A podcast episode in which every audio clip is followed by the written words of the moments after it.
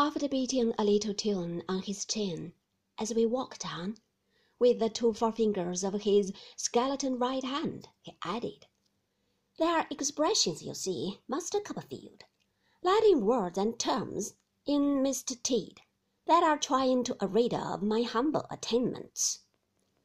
"Would you like to be taught Latin?" I said, briskly.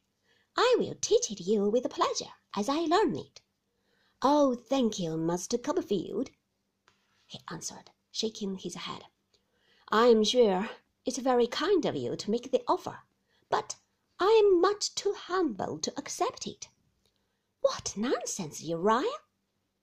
"Oh, indeed you must excuse me, Master Copperfield. I am greatly obliged, and I should like it of all things, I assure you, but I am far too humble.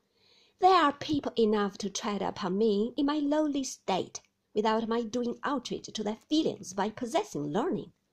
Learning ain't for me. A person like myself had better not aspire.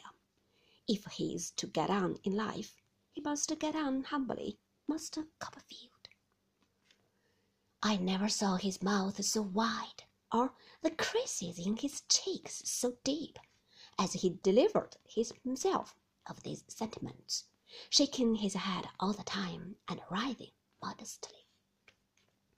"I think you are wrong, Uriah," I said.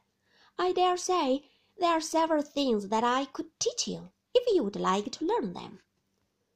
"Oh, I don't doubt that, Master Copperfield," he answered. "Not in the least. But, not being humble yourself, you don't judge well, perhaps. For them that are, I won't provoke my betters with knowledge, thank you. I'm much too humble. Here's my humble dwelling, Master Copperfield."